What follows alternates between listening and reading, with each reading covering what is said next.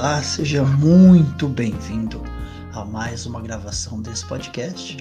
Se você não me conhece, eu sou o Juan e eu venho aqui semanalmente com um único objetivo: conhecer a história desses convidados que vêm aqui para contar. É normal, né? As pessoas contarem o que elas fazem, onde elas trabalham, mas ninguém pergunta o que está por trás. Como é que ela chegou lá? Como é que é a vida por trás dos bastidores, por trás da câmera? Como é que foi esse rolê até aqui?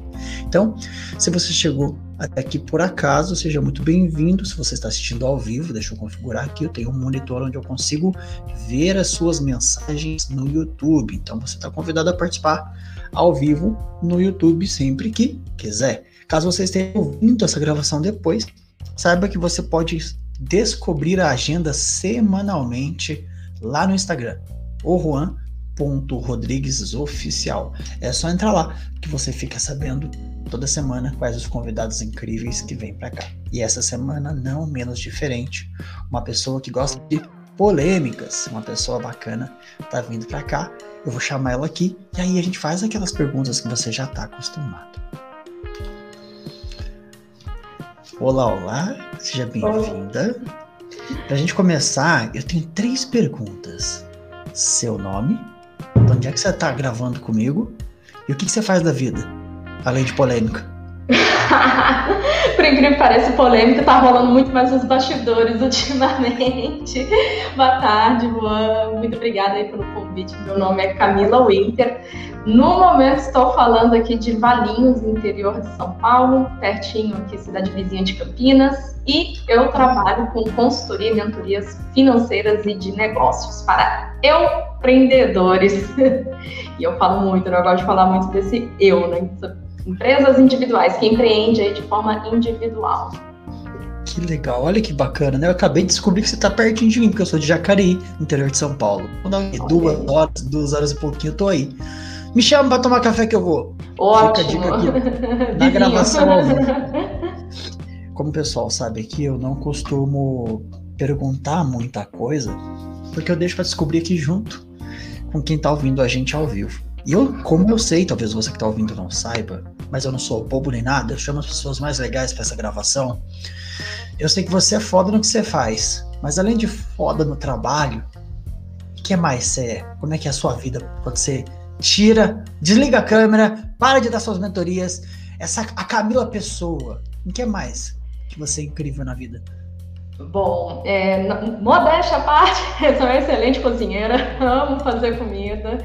E por ter uma característica pessoal de ser autodidata, uma das coisas na culinária é justamente experimentar fazer pratos novos. Né? Então eu adoro assim inventar moda na cozinha. Não sabia fazer pão, aprendi a fazer pão, aprendi a fazer risoto, aprendo a fazer uns mexidão, bolo, tudo. Então eu gosto de me aventurar na cozinha. Também gosto assim muito boa em arrumar destinos assim mais alternativos, né, para poder fazer trilha, acampar. Então eu tenho essa pegada também bem alternativa junto à natureza. Então, as duas coisas são excelentes. Gente jogar videogame. Opa, melhor ainda. Também gosto muito de jogar videogame. Você joga o quê? Ixi, olha, para acalmar né, a, a, o lado polêmico, precisa ser um jogo de tiro, né? Jogo de RPG. Na verdade, sou um pouco eclética para isso, mas a maioria dos jogos são esses: Counter-Strike, Fallout, né, o Call of Duty, então eu vou nessa linha de vez em quando. Pô, que top. Bom saber que as pessoas desestressam dando uns tiros no videogame. Ainda bem que no tiro, né? No Exato, né? ainda bem que é no videogame, exatamente. Eu falo, a gente não pode fazer isso na rua, então faz em casa, no jogo. Deixa quieto. Deixa pra lá, Bafa. Né? E pra. Você imagina, né? Você que tá ouvindo aqui, ó, uma pessoa que tem que desestressar uns tiros no Playstation porque o dia a dia deve ser corrido. Ou não. Como é que é o seu rolê? Olha, é, bom, até já pegando um pouco da questão assim da psicologia, eu falo que eu sou bastante entusiasta do assunto, né? Gosto muito de aprender sobre o assunto, então eu já me é, tenho algumas manias como auto, como é que fala? É, a pessoa que fica autodiagnosticando, né? Então eu sou uma pessoa workaholic, né? Então tenho essa tendência bem forte É, amo mesmo trabalhar, gosto, ao ponto de que eu preciso justamente me policiar muito para não viver somente função de trabalho. Né? E no dia a dia, apesar de tudo isso, eu prezo pelo equilíbrio né, na vida. Então, por trabalhar de casa já há alguns anos, uma das coisas que eu priorizo é assim, ter um período meu para uma rotina mais voltada para mim, para minha vida, aqui para o marido, para ajudar algumas coisas com ele, que ele tem outra pegada de trabalho, até mais puxada que a minha, inclusive, é, com as coisas da casa, né, autocuidado, enfim, eu pego principalmente amanhã para isso e para perrengues, né, que surgem do nada, dos imprevistos da vida, né? Então já deixo também programado para isso. Período da tarde até a hora que cansar é mais focada no trabalho e atendendo as demandas que vêm. Assim, eu sou meio a louca do planejamento, porém, ao mesmo tempo, já, já aprendi que a melhor forma que eu encontrei para lidar com essa né, correria do dia a dia, com as demandas da vida, é justamente eu deixar alguns blocos no meu dia para justa para entre aspas não fazer nada, mas esse não fazer nada é assim, justamente apareceu uma uma coisa do nada, um incêndio para apagar, então vamos esse tempo para isso. Ah, legal. Eu estava conversando hoje com uma cliente, ela tem uma alta demanda de tarefas, e a gente conversou de coisas simples. Talvez você que está ouvindo não saiba sobre coisas que vale a pena você pesquisar no Google, como Pomodoro, gestão de tempo, porque de fato, daquelas pessoas que são nessa pegada de trabalho, trabalho, tem que ter umas pequenas pausas, talvez, para enfiar mais trabalho. Não devia ser, né? Devia ser para tomar um café. Mas, né, sabe como é que é? Mas é legal, é legal a gente falar sobre isso. E você é o tipo de pessoa que cuida de eu empresas. Isso. Né? Eu empreendedores. Empreendedores. E o empreendedor tem essa mania, né? Tem. É, a linha é muito tênue, né, entre o trabalho e a nossa vida. Inclusive, o do principal motivo de eu chamar de eu empreendedor é esse, né?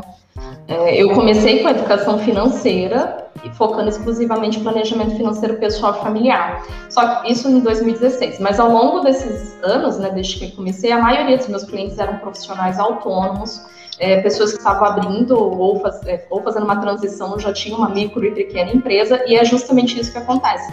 Então, numa dessas surgiu né, o eu empreendedor. Não fui eu que inventei o termo, mas devo ter escutado em algum lugar. E aí, numa dessas, soltei. A pessoa gostou, um cliente específico gostou. E desde então, eu volto meio eu vou usando isso. E hoje faz parte mesmo da identidade no meu trabalho. E é um desafio, né? É, eu procuro sim encaixar, fazer essas pausas para o momento de lazer. Falo isso, da importância disso para os meus seguidores, para os meus clientes, mas é um desafio. Olha, olha que legal, porque aqui eu posso tirar várias dúvidas. Não sei se você sabe, Camila, mas eu, depois eu reassisto todas as gravações e vou anotando as dicas, porque eu não sou bobo nem nada. Trazer pessoas assim, eu gosto de aproveitar para tirar aquela casquinha, pedir ajuda, um conselho. Nossa, tá aqui. É eu abusando dos entrevistados.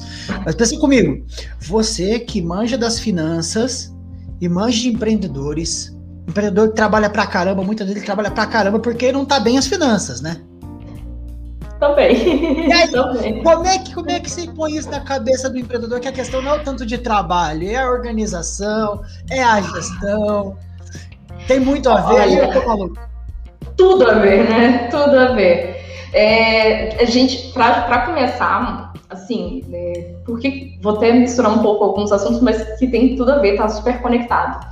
Por que, que eu sou uh, entusiasta do estudo da psicologia? Porque eu fiz uma especialização na área de finanças e investimentos e tive algumas matérias, uma delas foram é, filosofia do dinheiro e psicologia financeira, né, finanças comportamentais. Então foram basicamente essas três uh, matérias que fizeram justamente entender isso, porque uma das eu não eu não vim de uma família com relação saudável com dinheiro, tá? Eu fui desenvolvendo isso ao longo do tempo, eu e todos os brasileiros, né? Então isso é uma característica e justamente tem a ver com isso, né? A questão cultural comportamental tem é muito enraizada na nossa na cultura de uma sociedade e conforme eu fui, né, estudando isso, eu pude perceber justamente algumas questões. E aí trazendo para o mundo do empreendedorismo Uh, o que rola é justamente isso. Uh, a gente é meio que condicionado a achar que só vai ter dinheiro se trabalhar muito e trabalhar duro.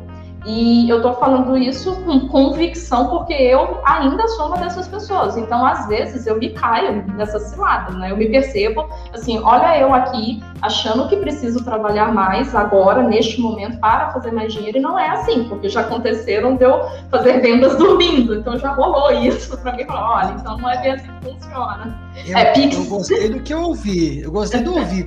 é Pix dormindo? Como é que faz? Pix dormindo, pois é. Pix, você acorda assim, você acorda às 7 horas da manhã e já tem um Pix na tua conta. Isso é maravilhoso. Então, às vezes, quando cai uma, acontece uma situação dessa, eu procuro justamente assim, reforçar essa crença, né, de que é, reforçar que essa crença que eu tenho ainda, eu e alguns muitos outros empreendedores, ela está um pouco equivocada. A gente não precisa trabalhar duro, trabalhar, aliás, trabalhar duro e trabalhar muito são coisas até distintas, né?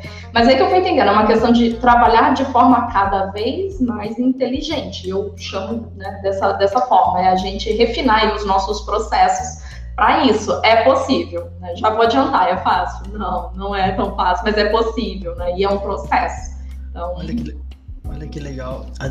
Danila, que teve aqui com a gente alguns programas atrás, comentou aqui, ó, essas crenças acabam com a nossa produtividade. Total. Exata, acabam total, mas não dá. Eu ia por um caminho de conversa aqui, Danilo, e agora vai ter como perguntar como é que eu faço para ter pique dormindo. Fiquei curioso.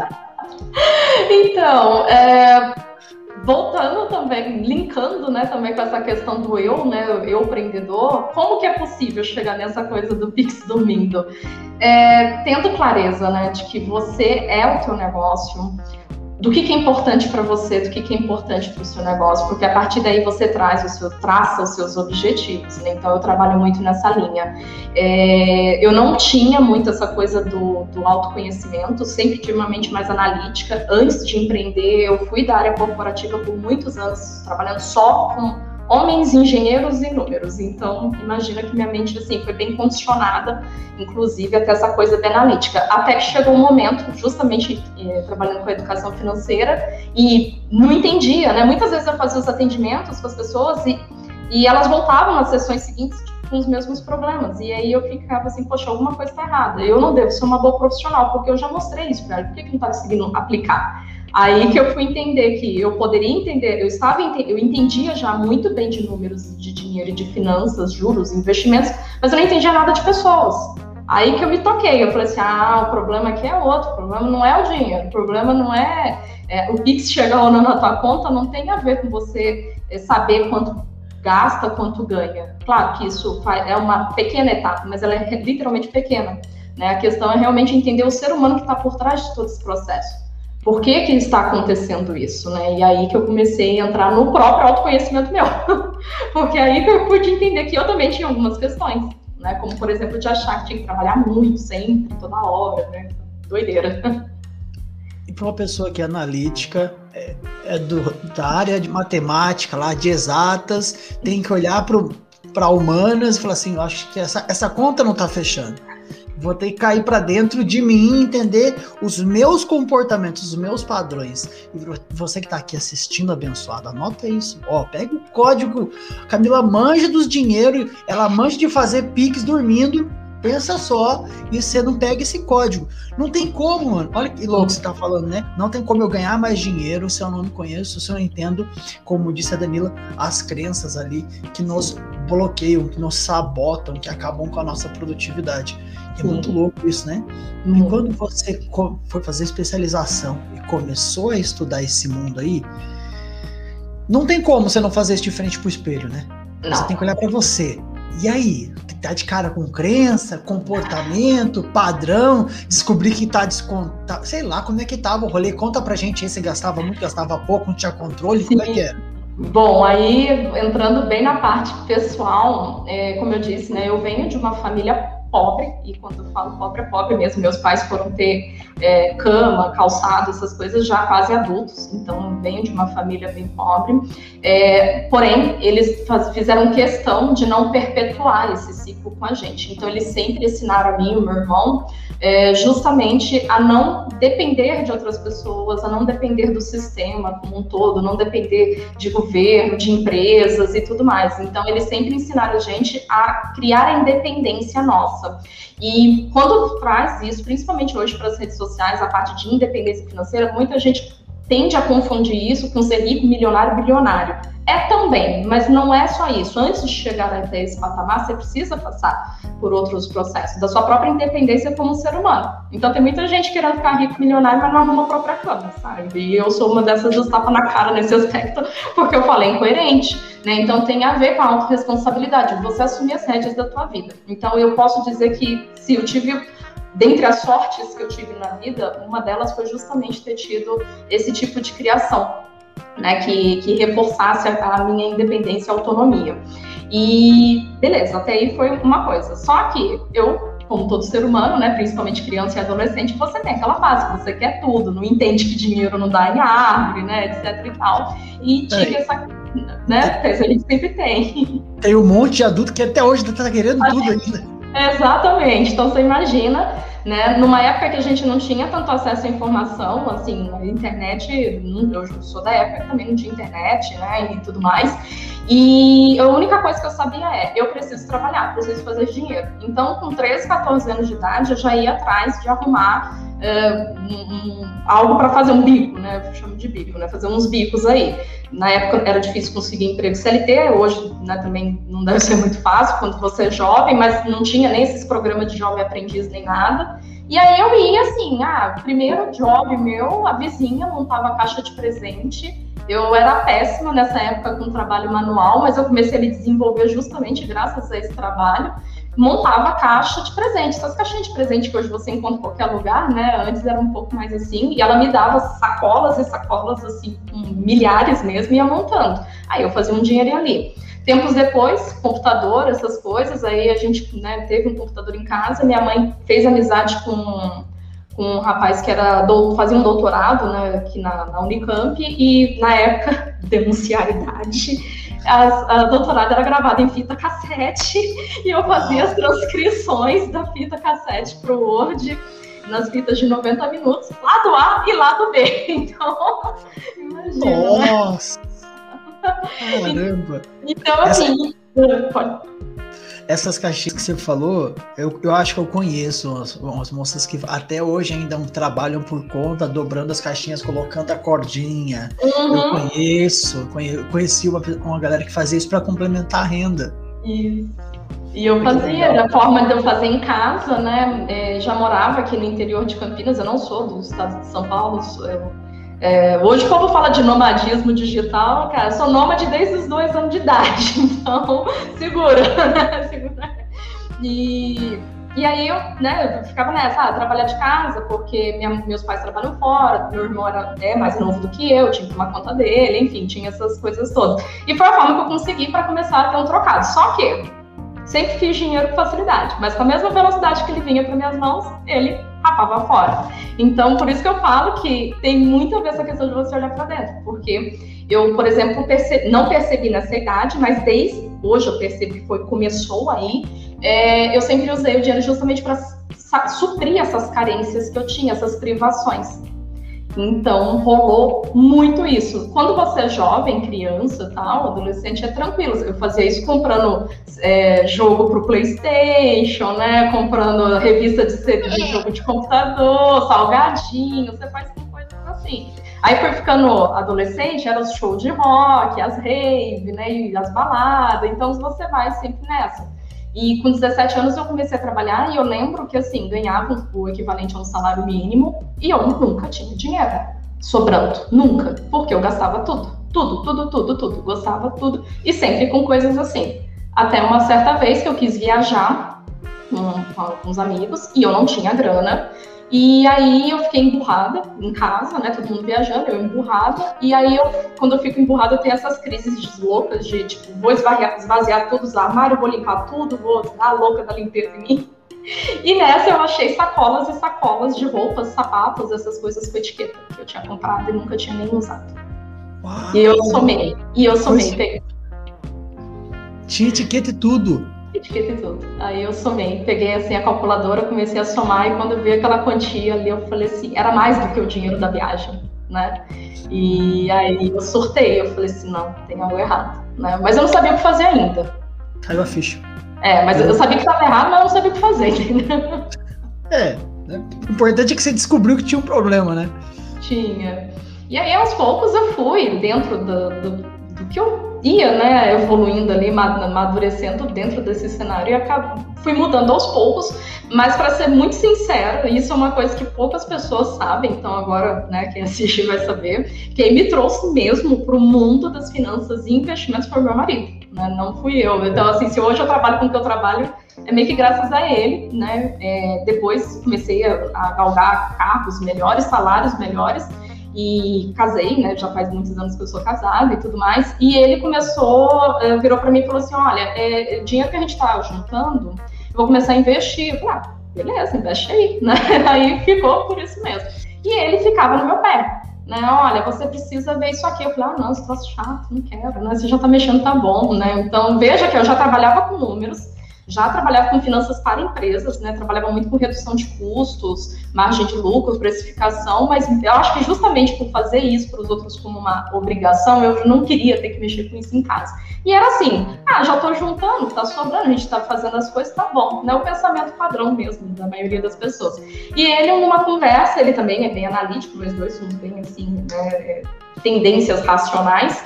E ele virou e falou assim: olha, você precisa saber, porque se mais hoje, mais amanhã acontecer alguma coisa comigo, você é responsável legal, inclusive. Aí eu, opa, então agora ficou sério, então é melhor saber. E quando ele mostrou a planilha dos investimentos, eu falei assim: peraí, que tá para tudo? Que, que número é esse aqui? Ele, ah, isso aqui é quanto a, gente, quanto a gente tem. Eu falei, não, mas a gente não estava só juntando aquele. Ele, é, mas existe um negócio chamado juros compostos. Você deve ter visto isso na faculdade, Camila. Aí eu falei, é, eu vi isso na faculdade. Ele, então, é o juros, a gente está tá aumentando o nosso né, capital. Eu, oh, conte mais sobre isso, né? E aí foi. E foi aí que eu comecei a ficar louca mesmo dos investimentos. Falei assim, meu, eu preciso, quero, quero. Chega de. Paguei juros uma vez só, nunca mais. Não quero, quero receber juros. Né? Chega de pagar juros para os outros, eu quero estar do outro lado da ponta. Então foi aí que começou. Aí eu descobri que tinha tal de educação financeira, finanças pessoais e tudo mais. E quando eu fui me confrontar, aí que eu pude entender. Eu falei assim, gente, não adianta você saber é, que tem que gastar. As pessoas já sabem que precisam gastar menos. Eu também já sabia que tinha que gastar menos. A gente sabe que precisa ir atrás de fazer mais dinheiro, sabe que precisa poupar, sabe que imprevisto, sabe, sabe tudo isso. A questão é, não faz por quê? Né? Aí que eu fui entender com o tempo. Aí quando. Opa! Boa pergunta. Eu fiquei pensando aqui. Eu, eu sempre falo pro pessoal na terapia, você que tá ouvindo aí não sabe, se lá se como é que você não sabe? Mas aqui eu sou o terapeuta mais maluco que você vai conhecer. E aí, eu falo pra galera, um casal sempre anda financeiramente na velocidade do mais lento.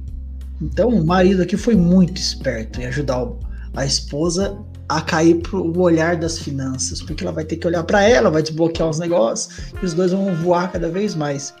E faz sentido, não faz, Camila? Você tá uhum. casado e os dois estarem alinhados no dinheiro. Completamente. E temos perfis financeiros bem diferentes, tá? Nós temos perfis assim.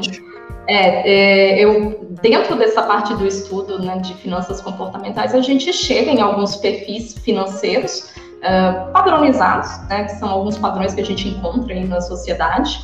E nisso eu adoro, né, fazer um teste de personalidade. Aí nisso eu já fui atrás de saber o meu e o dele. E temos, sim, algumas coisas em comum, porque ninguém é um só perfil, né? A gente tem aí um mistura um pouquinho, mas em alguns aspectos nós somos opostos, assim, e é normal. Muito aí que eu fui entendendo, justamente encaixando um pouco da, da psicologia do comportamento, que é comum em um relacionamento um ter uma parte de um ser o oposto do outro. É, e eu atendi casais, né, em planejamento financeiro uhum. pessoal, e aí que realmente eu falei, não, é realmente é isso é comum você ter uma pessoa mais gastadora que se interessa pra, é, pelo perfil de uma pessoa que é financeiramente mais poupador. Aqui o mais poupador é ele, né? Eu sou a mais gastadora. E existe um motivo por essa coisa dos, dos opostos se atraem, porque geralmente o outro oferece, né, aquilo que você admira ou sente falta. Então, no meu caso, é a segurança, né? E no caso dele é o fato de eu aproveitar a vida, vamos assim dizer. Querendo ou não, consciente ou inconsciente, você escolheu né? Olha, aqui temos mensagem da, da Danila aqui, ó. A Camila é minha mentora de negócios, mulher incrível. Uau, olha só. E tem pergunta, tem pergunta, tem pergunta aqui do Bruno. Ó, Bruno, boa tarde. Quanto um empreendedor deve guardar de reserva? Uma de suas despesas é suficiente? Obrigado. Não sei também, vou descobrir agora com você, Bruno. Conta aí, Camila, dá para você entregar o ouro assim? Claro, eu amo essa pergunta. Eu adoro esse tipo de pergunta, porque é mais uma vez também tem a ver com a parte do autoconhecimento. Eu falo que quem fala, quem tem, quem é um profissional da área financeira, fala que a resposta assim, ah, já tem a resposta na ponta da língua, é isso, é, é de se duvidar. Não porque eu estou fazendo uma crítica polêmica ao meu mercado, até é, mas assim, é porque falta é, justamente a questão de entender que é um ser humano, mesmo por trás de um negócio, é um ser humano. Então depende. A resposta correta para tudo isso é depende, mas como que eu gosto de lidar com questões como essa do, do Bruno? O empreendedor, o empreendedor, é, por si só já é uma atividade de risco maior. Então, é, quanto maior o risco, maior deveria ser a sua reserva se você busca segurança. Se segurança é algo extremamente importante para você, maior precisa ser a sua reserva. Quanto? De quanto tempo? Aí é uma coisa que você vai fazendo uma gestão ao longo do tempo. Eu recomendo sempre, assim, para ter uma resposta padrão, eu já falo assim: olha, se em casa um empreende e o outro tem uma atividade mais segura, como um CLT, um funcionário público, seis meses de despesas pessoais normalmente está de bom tamanho. E para o negócio, a mesma coisa. Né? É claro que vai depender um pouco do seu ramo de atividade. Algumas atividades, alguns, alguns tipos de negócios também são mais estáveis, outros são mais voláteis. Então, quanto mais volátil, maior o risco, maior deveria ser a sua reserva. A regra é, é, a mesma aqui. Agora, se são dois, se é um casal onde os dois são empreendedores, aí eu já falo, olha, um ano é mais tranquilo. Aqui em casa, nós temos um que é CLT, né, que é o, que é o meu marido, e eu aqui que empreendo. É, a gente chegou no início com a ideia de ter um ano de reserva, aí o que, que aconteceu? Por isso que eu falo que depende. A gente nunca precisou, ainda bem, né, usar para uma, uma, uma emergência. Então a gente começou a adequar. E isso vai muito de você saber até onde você aguenta é, assumir o risco de viver a sua vida. E a mesma coisa para o negócio. Você precisa saber o quão sensível você é para um risco. Tem gente que, assim, é, é, põe todo o investimento num, em ações, por exemplo, porque para ela se perder, ela lida super bem com aquilo. Né? E tem gente que fala assim, não, não quero nem chegar perto de ações, porque é extremamente arriscado, eu não sei lidar com risco. E isso é importante, não tem certo ou errado. O certo, na verdade, é você realmente saber o que, que você aguenta, o que, que você suporta, principalmente quando se trata de dinheiro. Interessante. Espero ter ajudado aqui, Bruno, para você que está ouvindo a gravação. É, você que está ouvindo a gravação aqui depois, você pode participar ao vivo, como o Bruno fez aqui, como a Danila, e deixar mensagens. E esse é o objetivo. Quanto mais a gente perguntar para nossa entrevistada, mais a gente aproveita esse tempo aqui com ela. E continuando aqui nessa parte do dinheiro, que dinheiro a gente gosta, uhum. todo mundo gosta, né? Dinheiro ajuda a gente a realizar nossos sonhos, pagar os boletos, viajar, fazer coisas, ajudar pessoas. Com dinheiro é bom. E aí, partindo dessa pergunta do Bruno, é importante a gente guardar dinheiro. Beleza, tenho total consciência disso. Mas eu vou usar como muleta. Vou, vamos simular aqui, você que tá me ouvindo, faz de conta que você não viu isso. Ó. Vamos fazer de conta que assim, sabe, assim, empreendedor, as coisas não tá boa porque aconteceu alguma coisa no mercado aí, no país, uns negócios aí, uns vírus por aí. Como é que faz? Um cara que não tinha reserva, deu ruim, tá no vermelho. Que dica você dá? Porque eu sei que eu tenho que guardar. Mas e se deu ruim? Como é que eu faço, Camila? Por onde eu começo? Vai que tem alguém ouvindo aqui que às vezes se estrupulhou nessa janela de tempo e ele não sabe, ele não sabe se ele que santo que ele acode, né? Que fogo que ele apaga. E aí eu, eu sei que, que tudo depende, mas tem alguma orientação para onde ele começar a olhar? Bom, tem, né? Boa notícia é que sim, tem. E lembra que você falou agora há pouco a questão, eu falei, né, de que ah, quando a gente é criança e adolescente, a gente quer tudo, e aí você disse assim, ah, imagina, adultos são assim? Então. Sim vai encaixar aqui, né? É, tem até a Danila que está aí participando, ela já sabe muito do, do tem até um quadro agora nos stories de Camila Sincerona, porque eu sou muito acolhedora, gosto da ideia da, da, rede de apoio, mas quando, mas eu não passo pano quando não é para passar. E esse é esse momento, então já estou avisando aqui. A gente tem que se comportar como adulto, e a real é essa, tem que se comportar como adulto. Ah, mas eu tô quebrado então. Você vai precisar começar de algum lugar. E muitas vezes o que acontece é ter que fazer atividades que te remunerem, atividades que você não gosta. Ah, mas eu não gosto. É, então eu também não gosto, mas os boletos estão nem aí se você gosta ou não. Essa é a realidade. Então, é, não tem, assim, de verdade, as pessoas às vezes ficam buscando uma fórmula mágica, um milagre para tudo isso. E a real, o mundo real, eu sou, me considero uma pessoa muito pé no chão e eu falo assim, cara, o mundo que eu vivo, as contas chegam, você ter se preparado ou não. E aí, você tem duas escolhas, ou você te vira do jeito que você consegue, para poder pagar esse incêndio primeiro e, depois de ter resolvido essa etapa, agora ter, espero, aprendido a lição e começar de um jeito mais adequado para você. O jeito mais adequado não é o jeito que eu estou falando, é o que eu estou falando adaptado para a tua realidade.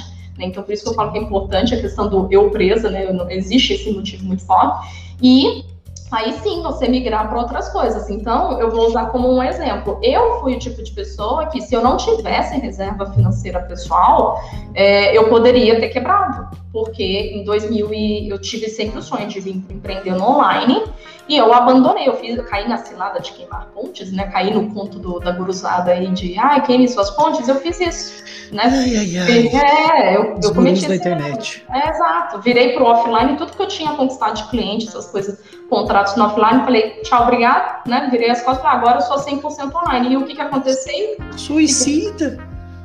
Doideira Total. isso. Total. É, isso aí faz parte do perfil arrojado da investidora aqui. Então, aí eu entrei nessa e, assim, me ferrei. Demorei para começar a faturar no online.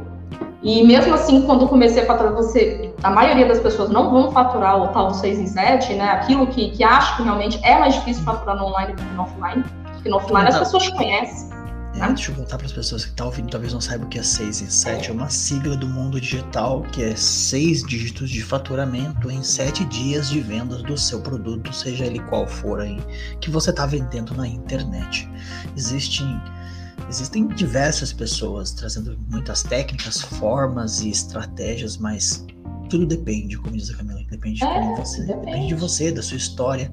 E, de fato, eu tenho contato com bastante pessoa que trabalha no digital. E quando eu começo a trazer mais para esse lado humanês da pessoa aqui, esse mundo do ser humaninho do lado de dentro, a gente percebe que não importa muito, né? Ao, a técnica.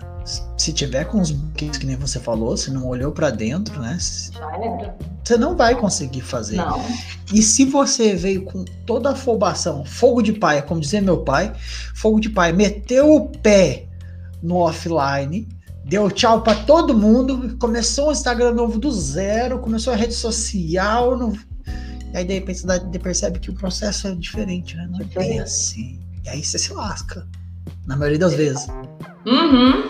E é o que eu falo, no meu caso, assim, só não foi um problema real, assim, financeiro, né? Eu tive problemas de ordem é, emocional e psicológica, valor, legal. Agora, financeiro não foi porque eu tinha minhas contas pagas, né? Eu falei, afinal de contas, a reserva que foi construída ao longo do, do tempo era para isso, não precisou usar, mas se precisasse, estaria, né, para isso, disponível para isso.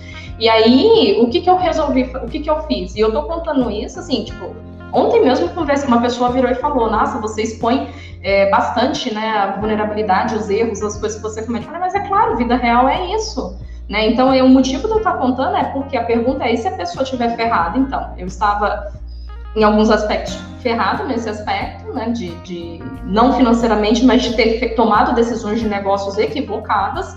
E o que, que eu precisei fazer, Juan? Dar os passos para trás. Então, o que, que eu voltei a fazer? Voltei a entrar em contato com as pessoas que eu já tinha uh, relacionamento no offline e voltei a atender o que eu atendia. Por exemplo, hoje eu tenho um posicionamento no online que é atuar somente com eu empreendedores. Só que eu continuo fechando cliente de planejamento financeiro pessoal. Eu tenho feito esse trabalho ainda, não divulgo nas redes sociais porque não é um, não faz parte da minha estratégia hoje mas eu continuo atendendo, inclusive, até assim, é bem, bem maluco algumas coisas assim do universo, né? Porque eu falei, agora que eu não quero, não quis mais atender esse tipo de público, começou a aparecer a demanda. Ótimo, vamos trabalhar, porque os boletos estão aí, né? Então é, é bem essa a solução. Aconteceu uma. Aproveitando essa frase, eu vou trazer uma reflexão para você que está aqui com a gente, batendo esse papo, tá ouvindo a gente conversar. Camila, uma vez eu conversei com uma pessoa, no mesmo mês, teve algumas experiências de pessoas diferentes que conversando comigo, tanto na terapia quanto essa rede de conhecidos que a gente tem, de empreendedores, terapeutas, duas pessoas das pessoas que eu conheço tinham tomado a decisão de largar aquilo que não estava fluindo financeiramente e olhar para outro lado. Outro lado que é buscar um outro complemento. Na pandemia estava ruim, quando elas soltaram aquilo que elas estavam botando pressão para fazer dinheiro. Porque às vezes a gente põe tanta pressão, tanta pressão, tanta pressão, que mano, não vai fluir, você tá bloqueado mentalmente, energeticamente, todas, as mentes que você quiser pensar aí, eu não sei no que, você que tá ouvindo que acredita, mas é isso, você bota, às vezes você não tem, você precisa passar por etapas, precisa destravar coisas em você, precisa aprender coisas, e acabou de criar um negócio, esses dias eu falei pra uma pessoa, você acabou de ter um filho e já tá querendo que esse filho ganhe dinheiro, a criança sabe nem levantar a cabeça, é um pacotinho de gente. E é o que a gente faz com as nossas, né? É o que a gente faz com o nosso trabalho quando começa e vem nessa afobação do digital e vem que nem maluco essa pressão toda. Aí se você mete, faz igual alguém aí que eu conheço, mete o pé no offline, você se lasca de verde e amarelo. Cara, como isso traz uma reflexão. Já aconteceu comigo de largar projetos para trás e porque não, não tava fluindo, olhar para outra coisa, o projeto flui, porque às vezes é a é. gente que tá empacando aquilo lá, tá engessando o rolê. E isso é muito louco, porque traz uma reflexão, aí já é mais mais humano, mais mais para dentro, menos exatas. Mas Sim. tudo se conecta, né, Camila? Tudo tá aí. Muito, muito. E foi inclusive exatamente isso que aconteceu, porque quando eu engatei nessa parte nova para empreendedores, é, né, eu não comecei do zero, eu já vinha trabalhando no online antes, só que eu vinha no online mesclando e no online bem sutil, assim, bem né, devagar. E quando eu entrei já nesses primeiros meses, né, é, do, desse novo, nova pegada, assim, poxa, não tá aparecendo cliente, não tá fazendo nada, eu não tô começando do zero, papapá, papapá, é, quero mais dinheiro, justamente para reinvestir né, no negócio e tal. E aí eu fiz justamente isso. Você assim, quer saber? Se eu quero realmente quero dinheiro, eu vou fazer o que eu sei fazer e faço dinheiro imediato. Tem gente me procurando, vou, vou solucionar o problema dessas pessoas. E aconteceu exatamente isso. Foi assim, incrível. Falei, poxa, foi só eu começar a atender agora esse público que agora os empreendedores estão me procurando. Ótimo, que venham mais. Mas é meio que você falou, a gente tira a pressão. A pior coisa que tem, eu até recebo muito perguntas do tipo: olha, eu estou endividado, recebi uma grana, quito a dívida ou abro um negócio? Né? Então é comum receber esse tipo de pergunta. Eu falo assim, gente a maior loucura é você começar a empreender estando endividado, porque é uma pressão imensa para você fazer aquilo dar certo. No, às vezes, se você já teve uma carreira que vem do mundo do mercado de trabalho tradicional, você está acostumado em 30 dias já ter o teu retorno financeiro do teu trabalho.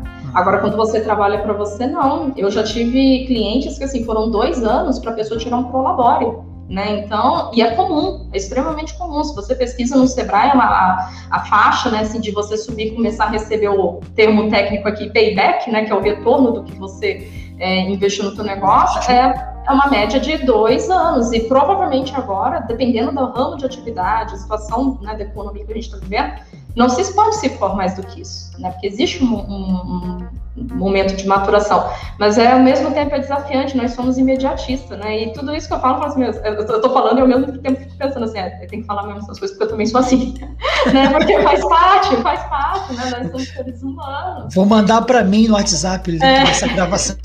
É, vou, vou ouvir a live aqui depois de novo, né? Um podcast, porque eu preciso ouvir essas coisas. E é normal, faz parte, porque muitas vezes a gente está no piloto automático também.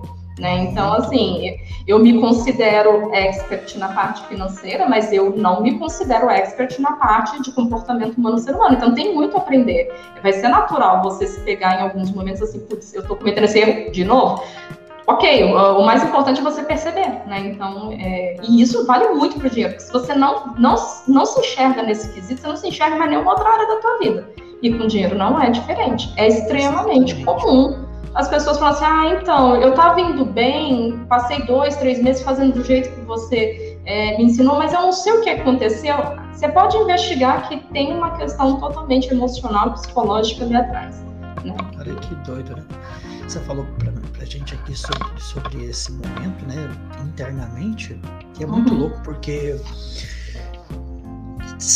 as pessoas, talvez você que está ouvindo aqui não saiba, não sei se a Camila sabe, mas cada um tem um, o seu padrão, eu como terapeuta vou analisar muitas coisas da pessoa, e cada um tem um tipo, tem uma personalidade, tem traços da pessoa. E tem gente que aguenta a porrada.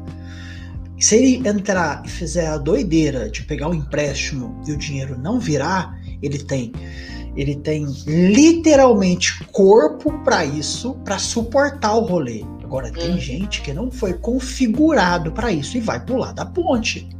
Então é muito louco você pegar, fazer, como você falou, talvez ouvir, você olha para alguém e você fala, puta, eu queria me espelhar nesse cara aqui que fez essa doideira, eu vou meter o pé, vou pegar um empréstimo ou vou pegar a grana aqui, como você falou, caiu a grana aqui para mim, não vou pagar os boletos, eu vou começar um negócio, mas você não tem outra fonte. Porque se você não tem bagagem ou se você não entende como você funciona, você pode estar correndo o risco de estar fazendo doideira. É. Doideira total. Tem gente que aguenta porrada, gente que foi configurado para você que talvez esteja ouvindo não saiba, você é quem você precisa ser, tá configurado na sua cabeça aí um jeitinho de funcionar. Se você é o tipo de pessoa que não sabe lidar com pressão demais, a chance de você espanar é muito grande. Então, é, é, por isso que é tão importante a gente olhar para dentro. É sensacional poder conversar isso com você, Camila. Você tá me contando coisas sobre o dinheiro. Eu vou pensando aqui nos perfis e nos padrões de pessoas que a gente sabe que tem. Quanto a gente, só de bater o olho, você vê, ixi, esse aqui vai fazer doideira, porque ele não foi configurado para isso. Então, assim, Sim. se você está pensando em empreender ou pagar os seus boletos, tá tipo assim, caso eu compre uma bicicleta, paga os boletos. Paga os boletos. Paga os boletos. Exato. Paga os boletos, porque é, é, a tal da resiliência, né? E você vê que eu, eu por exemplo, justamente, você falou da configuração, eu achei perfeito. É, nos, pode ser, né, algo já minha configuração padrão e os, a própria molde, né, que a vida foi me dando, eu me considero uma pessoa com bastante resiliência, porque já foi muita coisa, principalmente na vida pessoal mesmo, como um todo, assim, é, que é Dá bem cabreira. Daqui, é, é, Dá pra ver daqui. Eu nem conto, nem consigo falar abertamente sobre certas coisas, mesmo tendo superado, porque é coisa pesadona. E aí, ao ponto de que eu falo assim: meu, se eu superei isso, eu supero qualquer coisa. Então, eu tenho essa mentalidade, mas ao mesmo tempo, isso não tira a, é, a, a, sensibilidade nossa mesmo, né, como ser humano. Então, mesmo, mesmo momentos assim que eu, que eu sei, né, que dá aquela surtada, não, eu dou, eu dou conta de, de suportar isso. Mas ao mesmo tempo, eu, é o diálogo interno, né, nossa, eu fico assim, é, mas puta, eu tô cansada, né, podia não ter isso, pô, não podia ser um pouco mais fácil. Tem esses momentos lamúrias, tem aqueles momentos assim, eu tô de saco cheio, né, quero abandonar tudo. Normal, eu, pra mim, hoje eu enxergo isso como algo normal e consigo suportar. Agora, imagina que não consegue. E isso é notório. Eu até ontem comentei com outra pessoa sobre isso. Às vezes tem pessoas que querem entrar até num processo de mentoria que eu faço, que é o que a, que a Danila comentou, é, é um processo pauleira, entende? No sentido de que eu entro na questão do autoconhecimento. E é pauleira porque é trampo, é trabalho, é, é muito trabalho para fazer. E, e, eu entro nessa parte do autoconhecimento também. Eu não, não acho que tem como você ser o eu empreendedor ali, ter o resultado que você deseja, sem você envolver essa parte do autoconhecimento. Para mim é, é, impossível. Justamente porque eu tentei deu errado. Né? Então, depois que eu trouxe isso, eu percebi as coisas é, caminhando em direção onde eu gostaria. Então, assim, é uma coisa que requer e nem todo mundo está preparado naquele momento para isso. E esses dias eu precisei declinar uma cliente, recusar uma cliente por causa disso. Eu disse para ela, assim, olha, toda sinceridade do mundo. Eu não acredito que você está preparado por isso, para isso, porque vai mexer muito. Fora a dedicação que precisa ter. Nem todo mundo está preparado. Né? Então, ela no início ficou chateada, mas era uma pessoa que já conhecida, então tinha uma, uma certa liberdade para falar certas coisas. E isso também é importante, né, de estreitar essa relação para esse tipo de trabalho. Por isso que eu, que eu, eu levei ao pé da letra a questão de humanizar mesmo essa parte né, do, do trabalho financeiro, porque é necessário. E eu disse isso para ela, eu vou ser muito sincera, te conhecendo, eu acho que não é o seu momento. Eu acho mais interessante você, um conselho de amiga, né, vamos assim dizer, mais interessante você resolver essa, essa, essa questão primeiro, porque o que eu vou trabalhar contigo vai balançar. Né? Então, é, é responsabilidade, é importante a gente avaliar isso. Poderia estar sendo, é, sei lá, presunçosa, tá julgando e, e, achar que ela não daria conta sendo que daria? Pode ser que sim, pode ser que sim, mas é um risco que eu estou disposta a assumir. Né? Eu prefiro mais para frente chegar e falar assim, poxa, podia ter fechado, a fulana dava conta sim, prefiro me arrepender por isso do que trazer a pessoa para um processo desses que vai balançar com toda a estrutura dela e ela não vai ter o corpo para lidar com tudo isso, porque precisa.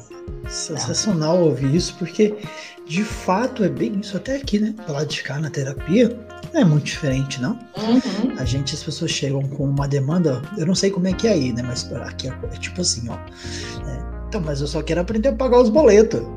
Eu quero mexer no coração, eu quero é, dinheiro no meu bolso, né? Assim que funciona com você, é? Opa, total. Isso porque eu não tenho abertamente a proposta de mexer no coração. É simplesmente uma coisa que acontece. Pra ser sincero, você nem explicar. É, é conversando com a pessoa. Eu acho que deve captar alguma coisa no ar e eu já, né, ali já, já vai. E, e, assim como acontece comigo, também já fiz terapia por muitos anos, pretendo voltar a fazer, inclusive. E já aconteceu, eu acho que até um pouco de modelagem, né? Porque já aconteceu muitas vezes eu chegar na terapia, ah, tá tudo bem? Não, tá tudo bem. Ah, então no outro dia você trouxe questão, não, não, a gente não precisa falar sobre isso. E aí, nossa, desaba. Então faz parte, né? Normal. Olha que louco, né? Quando a gente, a gente conversando sobre finanças, vamos muito aqui para todo atendimento, todo protocolo, é, explicar o ser humano como. Imagina um ser humaninho de pé. Para andar, ele tem que dar passos caminhando na vida, né? Imagina que uma perna é o dinheiro, outra perna é o seu coração. Uma perna não anda sem outra, você não é o Saci Pererê. né? E aí aqui as pessoas chegam aqui e falam assim, Juan, eu estou fazendo caquinha com o meu din-din. Eu falo, por quê? Vamos descobrir. É bloqueio. Eu não sou a Camilo Inter, não é, finanças não é comigo. Só olha as crenças, beleza? Eu olho só os bloqueios, te ajudo a destravar para o dinheiro fluir. Para você que não sabe, que está assistindo aqui, pensa aí quanto é que você ganha por mês. Imagina que aí tem um termômetro, tem um, uma trava mental aí. Você destrava, você ganha mais. Aí você faz o seguinte: você destrava e corre na Camila para ela te ajudar onde colocar esse dinheiro, senão você vai gastar. Essas pessoas normalmente elas elas quando vão mexer ou querem mexer só na área do trabalho, puta, eu quero mudar de carreira, ou eu tô com bloqueios, eu não consigo fazer um rolê. Eu, aí eu falo assim, mas e o coração? E a outra perna? Você tá querendo andar igual Saci Pelerê? Não dá, não vai rolar, você não vai conseguir. Imagina, a perna fininha e a outra perna musculosa, porque ele só anda com a perna só. Não dá, entende? E eu acho isso muito louco, porque não tem como eu fazer nada em qualquer área da vida qualquer área da vida sem olhar para dentro, sem olhar para o coração, sem olhar para aquilo que pega, né? E eu fico imaginando aqui como, como, como isso é um processo interno. E eu tenho, eu tava, enquanto você estava contando, eu fiquei pensando assim, você está contando e eu estou pensando aqui na minha história, nas histórias que eu escuto. Rola, rola de alguém que está começando assim por exemplo, eu vou dizer uma coisa que eu faço aqui. Eu tenho meus planejamentos, tenho algumas metas, e sempre que eu cumpro metas, vamos supor, estipulo alcançar um limite, alcançar alguma coisa, eu me recompenso com isso. Rola? Que tu me diz isso? Tranquilo? Porque eu costumo comprar coisas para mim. Mas não, assim, não, não é na pegada eu mereço, é na pegada assim, nossa, eu me planejei para aquilo, então eu faço uma reserva para aquilo, separo do valor, tipo, eu faço um bem bolado, sabe? E eu acho que isso, pelo menos, me ajuda. Me ajuda a me manter motivado. Mas não. Acho isso muito legal. Fica a dica para você que está ouvindo aí, talvez funcione no rolê, mas não é. E é saudável, viu? É, é super saudável. Eu, por exemplo, inclusive aqui, momento hashtag confesso, eu tenho esse desafio. Apesar de ser gastadora, eu tenho dó de gastar, né? Então é meio totalmente controverso, mas rola. Você gasta, mas não é com você, né? É, também, né? É bem isso. É mais fácil gastar com os outros do que gastar comigo. Rola muito disso. Mas no sentido de, é, como é se diz a palavra que você falou aí, eu perdi a palavra, de recompensa, né? A, a questão de recompensar por ter atingido um objetivo, comemorar, né? Como se fosse uma forma de você comemorar uma vitória. E eu precisei até fazer um trabalho em relação a isso, um não, vários né? trabalhos nesse sentido, porque entra muito do merecimento o que você falou do termômetro nosso interno em relação ao dinheiro, isso rola demais. E mesmo conosco, que trabalhamos com, com, com a parte financeira, né, com as finanças, também acontece isso, né? Eu não tenho é, vergonha de falar que isso acontece comigo, por exemplo. Normal, esses dias eu estou resolvendo algumas questões da minha vida pessoal que envolve é, dar um, subir um degrau na, na minha vida mesmo como um todo. E eu tinha, vinha com algo me incomodando em relação a isso. Eu falava assim, poxa, mas por que eu tô tão ansiosa? Era para ser um, algo legal. Pessoas normais numa situação como essa estão felizes e comemorando. Eu tô irritada, estressada. O que que tá acontecendo, né? E aí, sem querer, quando fui, acho é, foi avaliando uma questão do meu negócio, um planejamento financeiro do meu negócio, que também é um novo salto que eu vou dar no meu negócio, achei o paralelo. Foi muito assim, momento aleatório mesmo, estava ali super concentrada, e, e na hora que veio o resultado de uma conta, foi quando eu percebi esse termômetro. Eu falei assim: caramba, a questão que está pegando aqui para essa questão da minha vida é a mesma que está pegando aqui. Eu, eu, não estou com o sentimento de que eu mereço. Eu estou, meu sentimento é de não merecimento. Por quê? então, assim, mesmo a gente tendo conhecimento, sabendo o caminho, já ter feito alguns processos terapêuticos, eu já fiz, pasme, eu sou formada em praticante no PNL e hipnoterapia. Então, mesmo fazendo hipnose, essas coisas, mesmo assim, eu sou meio caixa ferreiro nesses aspectos, né? É um grande desafio para mim e já tendo feito né, muitas também terapias tradicionais e não tradicionais também. Então, mesmo assim, aí eu fico pensando, imagina para quem sequer tem acesso a essas informações, né? É, é, muito desafiante. Então, essa questão do merecimento é muito importante. Né? É, tive a, a, Danila também como mentora, que foi uma das pessoas, eu cito ela, faço questão de citar, porque ela foi uma das pessoas que bateu muito nessa tecla do merecimento é, comigo, até hoje ela bate nessa tecla, e aí eu estou aprendendo a fazer isso também. Tanto é que hoje eu tenho, sempre, desde que a gente começou a equilibrar as finanças dentro de casa, chegou um momento que a gente falou assim: olha, vamos separar um orçamento nosso pessoal para gastar com o que quiser, gastos pessoais. Então tem lá um valor X por mês. E eu percebia que todo mês aquele meu saldo ia acumulando, porque eu não gastava comigo, eu deixava ele lá e ficava lá. Não investia e não gastava, né? E aí eu falava, não, não vou investir, é para gastar comigo, mas eu não conseguia. Então hoje eu já começo é, a fazer um pouco mais isso. Não, ó, esse mês eu não comprei nada para mim. Ah, então tal coisa eu quero, vou comprar sim, sabe? Então é justamente para trabalhar o merecimento, porque é complicado. Dinheiro e merecimento tem muito a ver. E para ser muito sincero, já um momento meio polêmico assim, parece que a própria cultura nossa, nossa sociedade, é, meio que pressiona a gente para não, é, para ficar com esse sentimento de que eu não mereço ter é feio eu querer ter, é, é, pecado eu querer ter as coisas, né? É proibido, não é legal. Se eu tô, é, como você pode querer tantas coisas enquanto tem gente que não é, tem nada, né? Esse sentimento, jogar esse sentimento de culpa para cima das pessoas. Então eu acho que está muito enraizado na gente. Então, com propriedade também que eu falo esse ponto. Sensacional. Cara, que top. Eu, fiquei, agora eu gostei porque você falou que você tem formação em PNL, formação uhum. em hipnoterapia. Isso é maravilhoso, porque assim, olha, não sei se você percebeu aí, pega seu caderninho de anotações do podcast, Camila Manja do Paranauê. Camila, você leva isso para os seus atendimentos, tanto a hipnoterapia quanto a PNL, tu aplica, tu passa áudio pra galera, tu faz indução com a galera, ajuda a galera a achar, a cavar os bloqueios, como é que é? Ou não?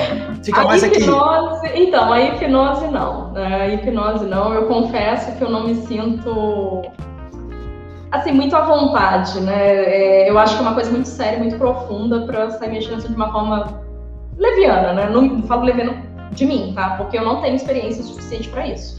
Faço para mim, né? Então, eventualmente eu gravo uns áudios de, de hipnose para mim, nem sempre funciona para mim, né? Funciona muito mais quando é alguém fazendo, né? Mas vou nessa linha para praticar com algumas pessoas muito próximas, sim, né? É, minha sogra tinha medo de tem, né, receio de dirigir, tentei algumas vezes fazendo isso com ela, sem de forma bem sutil deu um pouco de certo, mas também não, não continuei, porque eu acho que é um campo, eu, eu sou muito assim, é, analítica e caxias para essas coisas, então enquanto não domino aquilo com, com certeza, né, é, eu não sinto a vontade de aplicar. Agora, a PNL, sim. A PNL, as pessoas nem sabem que eu tenho informação, é só assim, momentos como esse que as pessoas acabam sabendo, porque eu nem comento.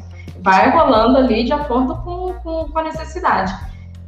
Assim como deve ser né, para a sua profissão e para muitas outras que envolvem o comportamento humano, a gente tem a metodologia. Só que na hora que você. É a mesma metodologia para todo mundo, mas na hora que você está ali atendendo a pessoa, cada pessoa é uma coisa diferente. Né, uma, é um, um, tanto que eu tenho esse jargão interno né, nos, no, nas minhas redes sociais com, com, a minha, né, com o meu público, que assim, cada ser humano, cada negócio é um universo, é um mundo. E justamente por conta disso, tem essa, eu tenho esse respeito pelas particularidades. Aí, inclusive, finanças para essas pessoas só passou a dar certo, e eu, como é, a guia nessa jornada, quando eu comecei também a respeitar isso, tanto na minha vida, as particularidades, quanto na vida das outras pessoas. Né? Então, enquanto no meu mercado tinha um monte de gente falando assim, ah, é melhor alugar do que comprar imóvel, eu estou indo na contramão assim, não, se eu tiver que comprar, eu vou comprar sim, ninguém tem nada com isso. Né? Então, é, é, bem nessa linha, porque as pessoas não sabem da minha realidade, da minha vida, das minhas necessidades. Exato. E aí eu fui entendendo que para cá, assim como a regra se aplica para mim desse jeito, se aplica, se aplica dessa forma para outras pessoas. Então, é nesse momento que eu acabo muitas vezes encaixando a PNL, né? entendendo que, opa, eu acho que para essa pessoa talvez seja interessante seguir essa linha aqui. Né? E claro, sempre com as devidas permissões, né? Então isso tem, nem precisa, né? É, é óbvio que precisa ser dito. Mas sim, vou nesse canto, campo. Se a pessoa, se eu vejo que ela não se sente à vontade para adentrar nessas questões pessoais, aí eu também não entro. E já aconteceu de uma única vez, inclusive, eu precisar encerrar o trabalho, eu reincidi o contrato com a pessoa, com o cliente, por causa disso. Porque era uma questão estritamente nesse sentido. Eu recomendei que buscasse um terapeuta, não me considero, né? Tem gente que fala, ah, sou terapeuta financeiro. Não, eu não, não invado, né? Eu não acho que, que, e particularmente nem acho correto que invada o campo né, do, do outro. Uma coisa é você saber identificar. Eu identifico pessoas que são é, compradores compulsivos é muito simples para mim identificar. Agora, eu não vou diagnosticar a pessoa, falar, viu, você é comprador compulsivo, procura ajuda. Não, é outra, né, outra forma. E aqui também, e aí nesse caso específico de cliente, precisei. Falei assim, olha, eu acho que você deveria buscar um outro tipo de ajuda, depois a gente pode retornar, né, e, e tudo mais. A pessoa não gostou, porque né? Você, principalmente você sabe bem o quanto as pessoas têm preconceito com buscar ajuda terapêutica, né? E, e, no caso, não querendo falar mal, mas como era homem, homens costumam ser mais resistentes, né? Nesse nesse quesito, né? Então, e aí rolou isso e eu preferi ficar sem o cliente do que fazer um trabalho que não daria resultado para ele e mexer num vespeiro que eu não teria competência para mexer, que ele precisaria de fato de uma outra ajuda as doideiras né, que rolam. Verdade, não é louco, é, é um tema delicado, é um campo delicado, né? Uhum. Mas ó, como fica claro, né? Ouvindo você falar de como as pessoas precisam cair a ficha, é que a galera não é treinada para isso. A gente, como você falou, não. a gente está socialmente treinado a achar que terapia é doideira, que buscar mentor para essas coisas é doideira, uhum. que ter controle financeiro, é, mas é, eu não vim de família pobre, eu não nasci pobre, não vou morrer pobre, não. Se eu ganhar dinheiro, como é que fica meus pais? Se eu ganhar dinheiro, como é que fica, né? Toda a história que eu ouvi na minha cabeça desde pequenininho. Você já uhum. entende, você que está ouvindo aqui e anotando as dicas, que é por isso que você não realiza, por causa dos bloqueios, as histórias, as mentiras que te contaram e que a gente se conta, né? Porque se não bastasse os outros contando mentira, tem as, que a gente conta também na nossa cabeça. Eu falo, eu falo isso para as pessoas. Quando você era criança, você não tinha fator crítico, você não tinha capacidade ali, não tinha download o suficiente, uma, tempo rodado de vida para entender um sarcasmo, um cinismo, porque você era criança, criança é pura. E ela tá só aprendendo, só aprendendo. E aí, quando você era pequeno, você, as pessoas te traumatizaram. Você foi bloqueado. E agora, depois de grande, o que você faz? Você se retraumatiza, porque é o que você sabe fazer. Isso dá muito ruim. Dá muito ruim. Que, por mais que eu falo por experiência própria, extremamente de humanas aqui, apesar de muitas vezes eu não sei se eu tô mais no exatas, no de humanas, um cara de humanas, mas que gosta de exatas, mas também não é muito fã de número, eu não sei os números na minha conta bancária, Pix, aí nós gosta. Né? E não gosto muito de extrapolar pro lado dos essa árvore doideira também não, mas tem um bom senso, mas eu gosto. E a gente vai percebendo e vai cavando e vai trocando ideia de como, como as pessoas tipo se retraumatizam, se rebloqueiam. E aí pensa em qualquer coisa, você que está assistindo aqui, escolhe algo na tua vida, aponta para qualquer lugar. Você vai ver o limite, você vai ver por que, que não foi ou por que não dá certo, né? Quando todo, todo mundo que vai fazer tratamento comigo chega pro processo maluco, você pergunta, Juan, o que, que você faz hoje? Acho que hoje, depois de quase seis anos de, de dedicação, eu, eu descobri um nome para esse troço. Tá saindo um nome, um formato de tanto estudar, porque o ser humano ele é tão múltiplo, tão múltiplo, que às vezes eu não sabia explicar que doideira que a gente ia fazer na cabeça da pessoa que a pessoa ia conseguir destravar. Mas o que eu posso dizer é, a gente acha aquelas crenças, aquelas mentiras que contaram para você, aqueles bloqueios que você até hoje continua contando de novo, para que você consiga ir para onde você quiser, né? Uhum. Aí você pode, vai conseguir fazer o empreendimento caminhar, fazer as coisas acontecerem. Isso é tão legal. Eu fico tão contente você falando de dinheiro. Alguns meses atrás eu fiz um atendimento e era um atendimento sobre outra coisa. Era um problema pessoal da pessoa. A gente terminou as sessões, tinha que resolver. A pessoa arrumou um emprego. E ela não estava conseguindo. Só que o emprego dela, tipo, era uma parada de vender. Cara, não foi. Não fluía. Ela me ligou semanas depois, doida, doida. Falei, Juan, pai, e aí? Cara, eu vou perder o emprego, eu tô bloqueado, não, será que não tem nada aqui que trava? Eu falei, vamos trocar uma ideia? Conta aqui para mim os negócios. Aí começamos a conversar, conversar. Caiu umas fichas, né? Tem uns downloads aí. E aí a pessoa, incrivelmente, na outra semana, bateu o recorde da empresa de vendas. Eu fiquei chocadaço. Eu falei, caraca, mais uma prova do quanto a gente não vende, não prospera por conta dos bloqueios. Eu acho isso tão legal, acho legal trazer isso. Acho que eu nunca contei isso ao público aqui. Eu conto pra galera nos bate-papos que a gente tem o quanto tá tudo aqui, tudo na cachola, né? E a gente precisa desbloquear. Mas aí, aproveitando que temos uma pessoa que não, não gasta muito com ela mesma, agora está aprendendo a gastar, que tem controle financeiro. Lá na vida pessoal, se for para gastar dinheiro, você gosta de gastar com o quê? Para você, a Camila. Vinho, vinho, vinho, comida. Olha, eu só não falei viagens por conta da pandemia, viu? Porque se não tivesse pandemia, eu ia falar viagens e vinho. E vinho.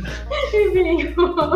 Ah, eu sou uma pessoa bastante focada, já tem uns anos em experiências, né? Então, Antes eu não sabia o nome disso, né? E tem até um termo, um estudo do ramo da economia que foca mesmo nisso, né? Um dos prêmios Nobel, não vou lembrar o nome de, de economia de alguns dos anos, eles chegaram à conclusão justamente isso, que as pessoas elas ficam muito mais satisfeitas quando elas gastam dinheiro com experiências do que com bens materiais. E aí, eu, no dia que eu li aqui, eu falei, é verdade, porque eu sou uma dessas pessoas. E é muito comum, né? Tanto que já aconteceu, já atender cliente, ela falando assim, ai. Ah, é, falando dessas questões financeiras, porque eu quero né, sentir satisfeita quanto eu gasto tal. Aí eu falei das experiências, né? Por que, que você não troca, então, esses seus gastos com essas coisas com, por né, experiências? Ah, mas não é a mesma coisa. Aí eu virei e falei, eu falei assim, olha, eu aposto que você tem muito mais vívido na tua, na tua mente, na tua lembrança, como foi para você o aniversário de um ano da sua filha, tem uma filha, do que quando foi para você a tua sensação de quando você comprou o carro, teu primeiro carro. Nossa, ela até chorou. Ela sensacional. É, eu, eu pego nessas, né? Eu enfio o dedo em umas feridas e assim, nesse sentido, né? No bom sentido aí, né? E aí ela ficou, porque ela achava que não fazia sentido é, gastar com experiências, né? E eu disse para ela que, olha, ok, né? Você tem direito a acreditar no que quiser, mas assim, tenta, experimenta, né? Procura pelo menos experimentar porque a satisfação dela estava com gasto, e aí eu, né, foquei ela, ah, mas toda hora eu preciso comprar alguma coisa, enfim.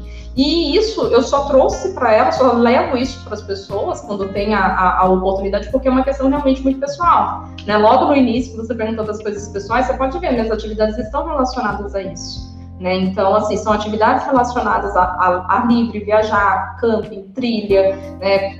gosto de cozinhar, gosto da experiência. Então, eu realmente sempre tive isso né, é, shows. Não, vamos falar real, eu até falo dos shows, né? Meu marido ele questiona, ele não é muito da, da parte dos shows, e aí ele fala, ah, mas o que, que você gosta tanto? Eu falei assim, eu não sei te explicar, é a experiência de estar lá. Porque, obviamente, é melhor você ouvir a música hoje no Spotify. A qualidade do som é muito melhor do que no show. Então, não tem a ver com a questão da, da música em si. É, é lógico que tem a música, mas o efeito que tudo aquilo causa em você, né? Então eu sou mesmo dessa questão de valorizar a experiência. E com certeza, para mim, degustar vinhos, conhecer novas culturas, né? Essas coisas, está tudo nisso. Eu falo, dinheiro bem gasto é dinheiro gasto com viagem, com comida, com bebida. Não tem erro. Top, ó. Eu tinha lido isso faz um tempão, tinha me esquecido. Bom que você me relembrou a importância, né? Porque quando eu li sobre esse assunto, eu fiquei pensando poxa, é tão mais valioso uma experiência que quando eu ficar velho, o que, que eu vou contar? Quantos boletos eu paguei do carro que eu comprei ou da história, da viagem muito louca que eu fiz, né? Tipo assim, o quanto isso ficar vivo e salvo na cabeça da gente.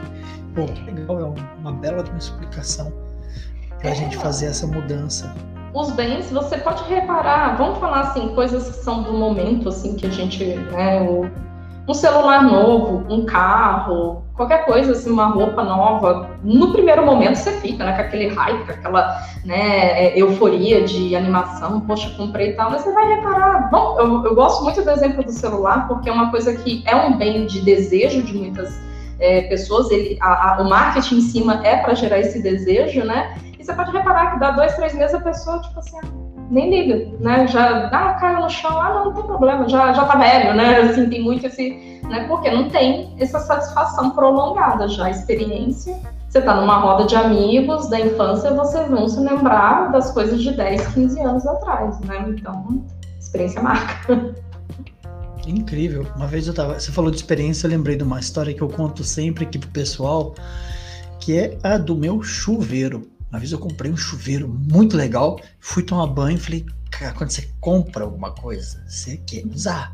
Aí você usa, depois você esquece que você comprou. Todo dia você toma banho mesmo. Eu espero que você tá me ouvindo aí, você que está assistindo, tome banho todo dia. Eu fui tomar banho e olha que legal, sai bastante água, que chuveiro, esquenta pra caramba. Minha esposa adorou. Aí vai passando os dias, você só entra e toma banho. Aí quando eu falo para as pessoas que eu vou entrar pro chuveiro, olho pro chuveiro e falo: E aí, chuveiro? Tipo, eu lembro que o chuveiro, quando eu ligo o chuveiro, eu fico feliz, olha que, olha que, e presto atenção, é mais por um exercício de gratidão para lembrar, porque senão o dinheiro vai, você compra as coisas e tipo, a experiência que é o mais legal, que cola na cabeça da gente, já foi embora. Top. Cara, é tão legal conversar sobre finanças, sobre mentalidade, porque a gente vai. Eu, você vai contando, eu fui pensando, fui lembrando das coisas, lembrando das histórias, e é, é bem isso. Eu, eu que acompanho você nos stories, você que não sabe aqui, toda semana tem uma, uma moça que toma uns vinhos aí, fala uns negócios na cara do povo. É mó legal lá no Instagram. Se você não sabe, eu vou deixar o Instagram dela aqui na descrição aqui, ó, do vídeo do YouTube, eu vou deixar aqui para você poder clicar depois. E se você tá assistindo na plataforma, depois ela vai falar as redes sociais dela aqui pra você seguir lá e não perder. E eu vejo que você compartilha no dia a dia a sua vida. Eu vejo você fazendo uns esportes lá. O que, que é aquilo que tu como é que veio? Você está cuidando mais da saúde? Conta então, mais esse rolê aí. Sempre gostei, sempre gostei de atividade física. E quando nova, contrariando todas as leis da física, eu não tenho nem 1,60m e fui uma excelente jogadora de vôlei. Só não fui para a parte profissional, porque naquela época não existia liga para pigmeus, para nós. Mas assim, sempre joguei. É, tenho Confesso que essa parte de entender de energia pessoal é algo relativamente novo para mim, então na época eu não, não sabia disso, o nome dessas coisas, mas eu percebi que eu tenho uma energia é, masculina bem forte, né, no sentido que é, é mais tenho facilidade para fazer essas atividades que são predominantemente masculinas. Algumas mulheres devem ter se chocado quando eu falei de jogo de dar tiro nos outros, então né, isso é, é uma das coisas. E sempre tive isso somado essa questão da energia mesmo, né, de querer, de precisar pôr para fora, é, somado a isso, tem um fato de que eu sou uma pessoa extremamente rebelde e revoltada, ao ponto de ter dado trabalho para minha mãe em específico, é, em relação a autoridades e tudo mais. Então, por exemplo, na escola eu meio que desacatava as autoridades, assim, nunca é, respondi muito bem a figura de autoridade sem ter motivos para tal. Então, eu sempre precisei muito de entender os porquês. Né? Por que, que, eu tenho que obedecer essa pessoa? Mas por que, que ela tá falando isso para mim? Então eu, eu, era aquela criança chata do porquê. e o resultado tá aqui hoje. E aí nisso, alguém falou para os meus pais assim: olha, ela precisa gastar essa energia. E a minha mãe assim: poxa, mas ela já joga vôlei, já arrebenta com a bola na, nas paredes, nos portões, até nas pessoas, às vezes. Então, assim, não tenho mais o que fazer. E aí o meu pai, que também né, tem um pouco disso, só que muito mais contido do que eu, ele me levou para fazer karatê. Então, lá com os 14 anos de idade, comecei a fazer karatê e eu amei, amei, amei. assim, eu era avessa à disciplina, eu era avessa com essa questão da hierarquia, da autoridade e tudo mais, e ali eu me senti em casa. E é bem louco, porque o karatê como uma arte mesmo, né, dessa, dessa questão cultural, e nós tínhamos essa, é, acesso a essas informações com o sensei, né, que é o nosso mestre, é, trouxe toda essa questão da importância da disciplina, né, de você se controlar, respirar e tudo mais. Isso eu tinha, sei lá, 13, 14 anos de idade. E eu amei, fui ali, fiz graduação, cheguei a competir, né, regional e tudo mais.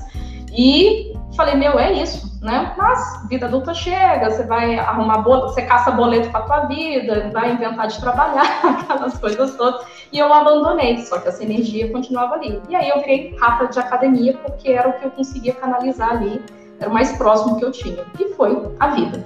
Pula para 2011, fui diagnosticada com hipotiroidismo, né, uma, uma disfunção hormonal que mexe muito com o teu metabolismo Engordei 15 quilos, é, estava sendo tratada com antidepressivos, porque um dos, dos sintomas da, da, hipotiroidismo, dependendo do estágio, é a depressão. Né? É, falo tranquilamente isso, não me importa de falar de, de, ter tido já depressão, já tive. Já tinha essa tendência, então já era algo que acabou né, acentuando por causa disso.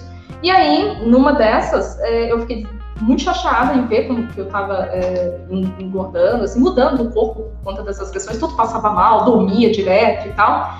E aí nisso, um médico virou para mim e falou assim: olha, você precisa estar ativa sempre, né? E aí eu ficava assim, putz, mas eu, pra ser bem sincera, eu não curto clima de academia, né? E aí tinha que achar alguma coisa. E foi assim que eu comecei a buscar na internet é, aulas de luta no YouTube, porque eu nunca, realmente nunca fui fã dessa coisa da academia. Sempre trabalhei muito longe de casa, então são poucos anos que eu trabalho home office, essas coisas. Então eu nunca consegui conciliar minha agenda para ir num, num, local, uma academia que pudesse fazer um Muay Thai, né, que pudesse fazer todas essas coisas. Fora algumas orientações. Uma certa vez fui numa aula de é, acho que era kickboxing, e só tinha uns guarda-roupa de uns homens gigantes, não tinha nenhuma mulher. O professor lá me atendeu, achou que eu estava perdida, ele literalmente pegou e falou assim: é, a parte da, da, da, como é que é, do jump, essas coisas é ali. Eu falei: não, eu vim atrás das O Pilates não é pra lá. e aí eu virei e falei assim: não, moço, eu quero saber aqui, é aqui que tem o tal do contato português e, e kickboxing. E aí ele assim, tipo, é para você? Eu, claro. Ele, olha, é, nós não temos turmas femininas, não teria problema né, ser seu professor, mas assim, os, os, se quiser assistir aula, você vai ver que o pessoal aqui não pega leve. Então ele tá com receio, e inclusive você se machuca lutando no karatê, já, já, já acertado, já acertei outras pessoas, enfim. Até faz parte né, do esporte.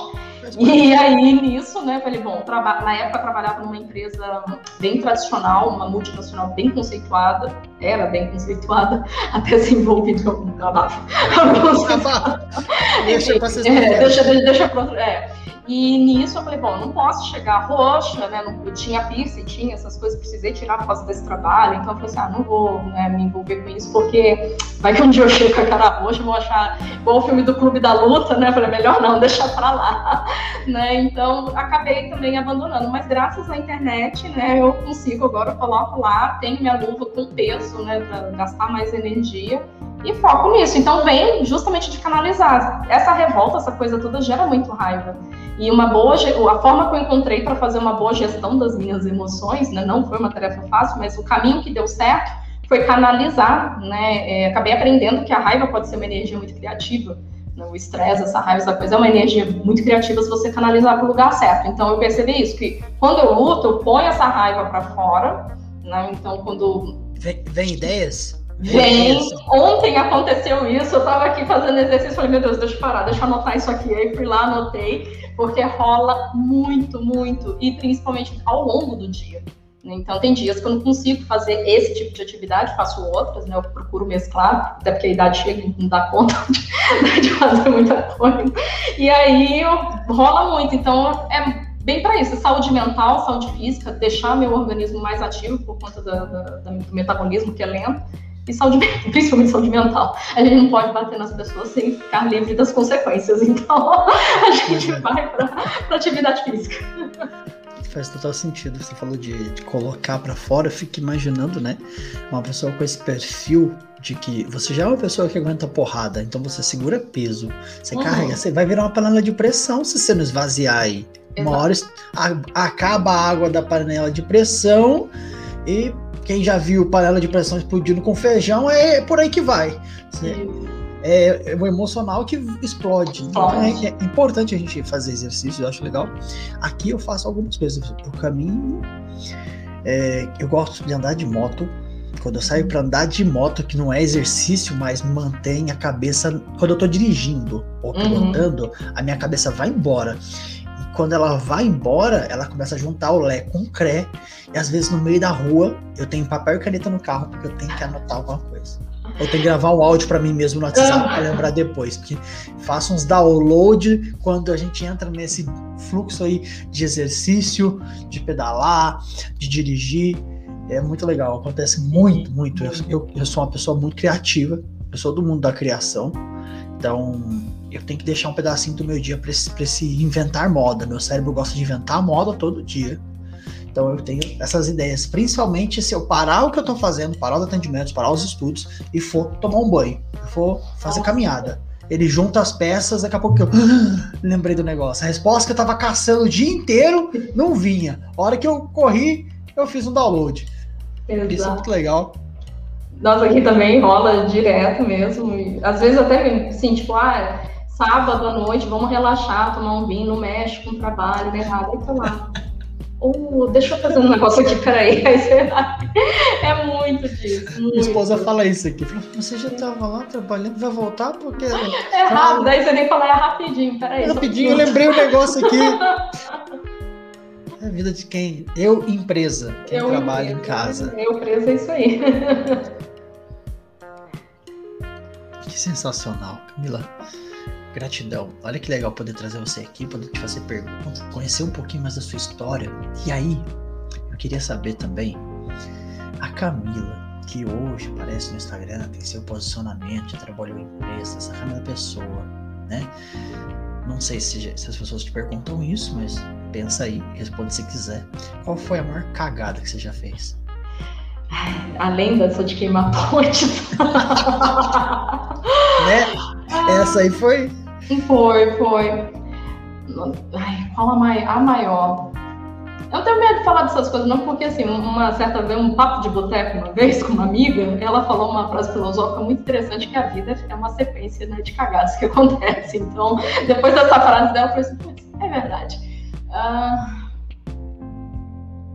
Vamos lá, vamos lá. Eu acho que tem duas, assim, que são bem, é, bem bem específicas com isso. Uma delas é. Caralho, não acredito que eu vou falar isso, mas tudo bem. Uma delas foi ter me envolvido numa discussão no trânsito, né? Então Eita. foi uma cagada. É, nessa época de mundo corporativo, é, não tinha, obviamente, essa, essa cabeça que eu tenho hoje, e era bem pilhada. E dirigir. As pessoas aqui, né? Você também é do estado de São Paulo, perto também de São Paulo, da, da capital eu já trabalhei alguns anos né, lá, e eu acho uma coisa bem intrigante que rola aqui no, no, interior, que o povo tem um medo de dirigir na capital. E eu falo assim, cara, eu tenho medo de dirigir aqui. em São Paulo dirige super de boa, super de boa. Agora, dirigir aqui no interior é meio complicado. E a cidade de Campinas, ela teve um crescimento muito desordenado. Né? A frota de automóveis, acho que isso é global, mas assim, ali a gente foi, foi muito perceptível.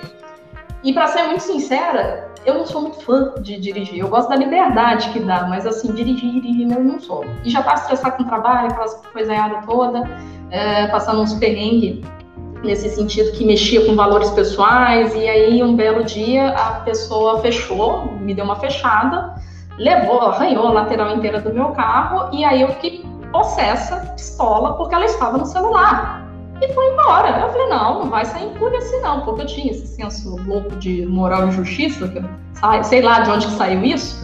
E aí eu fui lá te dar satisfação. É. Hoje eu não tenho, não, hoje eu já você, assim, você ligou o modo Velozes e Furiosos e é, foi atrás. É, não precisei correr porque o trânsito estava caótico. não tava cheio de gente, então não precisei correr, mas eu fui lá e, tipo assim, apontei o dedo na cara, encosta aí, né, louca, porque noção do risco zero. Eu falo, a pessoa arrojada tem esses problemas, né? Não tem muito filtro, não tinha, né, esse filtro. E aí eu falei, nossa, vai descer do carro, era uma mulher, né? E aí eu falei, nossa, vai descer do carro e você vai pagar o meu carro.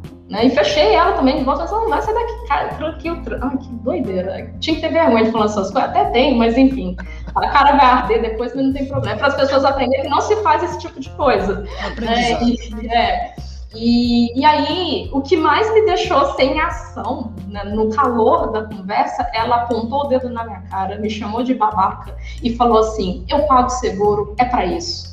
Eu fiquei tão reação, sem reação, que eu falei assim, cara, a pessoa tá dizendo para mim que ela paga seguro para bater nos outros. E eu não correspondi, ela simplesmente virou as costas foi embora e eu fiquei assim, oi? né? E, claro, passou depois a descarga de adrenalina, voltei à razão e dá assim, né? Uma, falo com a cara ardendo de vergonha. Hoje eu falo assim, gente, que louca, porque Imagina se fosse uma pessoa armada, né? Imagina se fosse uma outra pessoa, enfim, né? Não se faz isso. Hoje me arrependo amargamente, foi uma das, acho que essa foi a maior cagada mesmo que eu já fiz, assim, nesse, nesse contexto. E ao ponto de que hoje nem acontece mais nada de trânsito que me tire do sério. A coisa, aconteceu aquilo que a gente falou no início, né? Falar, ah, a gente tira a pressão das coisas, flui, né? Então hoje é tranquilo para mudar de cidade também, não por causa disso, tá? mas, mas foi uma situação bem desagradável e que a ressaca moral que eu tive no dia seguinte foi justamente não pela outra pessoa, mas pelo, pela minha falta de autocontrole. Então, isso foi algo que, assim, eu estou com problemas sérios, eu preciso me tratar. Né? Então, esse foi o momento mais assim, mas que trouxe essa lição, né? Ao ponto que eu fui procurar a ajuda nesse contexto. E aí eu entendi que toda essa questão da moral e tudo mais é que eu queria ter controle de tudo, né? Quem não quer, né? Quem não quer? Olha que interessante. E legal, porque quando eu pergunto para pessoas cagadas que ela fez, porque se ela se ela cresceu como você cresceu, como eu vejo as pessoas que vêm aqui crescendo cada vez mais, é porque elas aprenderam. Elas entenderam as entrelinhas do acontecimento. Né? Alguém pode bater em você, meu amigo. Acontece. Você chama o seguro e tá tudo certo. Agora ir lá deferir elogios sobre a procedência da mãe dele, não rola, né? Não. não tem, você vai tomar um tiro qualquer hora, não dá certo. E a gente não controla nada. Eu falo para as pessoas. Eu, é muito comum, quando eu tô conversando com alguém, Camilo, a gente dá pra gente ficar aqui, ó, uns 10 meses conversando sem parar sobre histórias antes da gente, lá da Arca de Noé, e de onde é que veio o ser humano, ou depois que a gente foi embora, para que lugar a gente vai? Pro servidor, se no céu tem Wi-Fi. Mas a galera não foca a energia na única janela de tempo que você devia estar tá olhando, que é a tua vida, aqui. Antes eu não sei, depois também não sei. Se você ficasse só aqui prestando atenção nas doideiras que você faz porque você foi ensinado, você estava desbloqueando e vivendo em paz. E eu falo para as pessoas, as pessoas que são mais arrojadas, pessoas mais desenroladas, tem uma galera que quer ter controle. Muito. Né?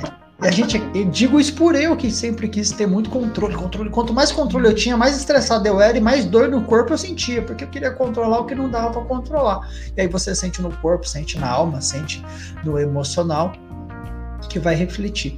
Olha que louco você falar isso, né? É, aprendizado. É, aprendizado. Nossa, hoje, assim, hoje já é o contrário, né? Hoje, quando eu vejo outras pessoas brigando no trânsito, eu falo assim, pra que isso? Né?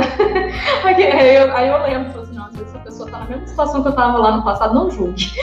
não, não julgue. Eu falo pra galera, a, maioria das pessoas que ainda não saíram da Matrix é que elas ainda estão lá na Ransolândia. Tem os Ransonildos andando pela cidade. E o Hansonildo, ele mora na Ransolândia, ele tem esse rolê, ele tá rançoso, ele tá estressado, ele não faz esporte, não. ele não tem essa vida que a gente tá conversando aqui, porque ele tá, normalmente tá no automático, olhando só para os boletos. É. E quando eu vejo alguém na rua, eu, eu paro, penso, nossa, já fiz essas cagadas também. É, ah, exatamente. Gente, a carapuça e, e hoje é loucura, é, e exato, assim, o que me choca hoje quando acontece isso é que posso, pode ser uma, sei lá, um, uma percepção de vida, é, como é que se diz, uma crença minha, mas a sensação que eu tenho é que hoje as, o, mundo é mais arriscado do que antes. Então, quando isso aconteceu, por exemplo, isso foi em 2010, 2011, faz alguns anos aí, né? mais de 10 anos que isso aconteceu, essa situação. E Claro que naquela época eu já me preocupava que alguém podia sair armado, sair na porrada comigo numa briga dessa. Agora, hoje, eu acredito que a preocupação é maior, né? Então, assim, o mundo, né, nesses aspectos de segurança, assim, deu uma, uma, quebrada, né? Dependendo do lugar que a pessoa viva. E aí eu falo, como é que as pessoas hoje, assim, vão, batem boca, nem para pra pensar, e você olha, às vezes, no carro, é idoso, tem criança dentro, né? Então, não é só você se colocar risco essa situação que aconteceu, era, ela estava sozinha no carro, eu também estava sozinha. Estávamos ali apenas nos colocando em risco de uma forma genérica, né? Agora, no dia a dia, você percebe aí várias pessoas que estão colocando, em, em, é, colocando se colocando em risco e colocando outras pessoas ali que estão Sim. junto com elas, né? A própria família. E isso já fala muita coisa, porque se a pessoa não pensa em si, nos seus, você vai esperar que ela vai pensar na sociedade? Não vai, não vai.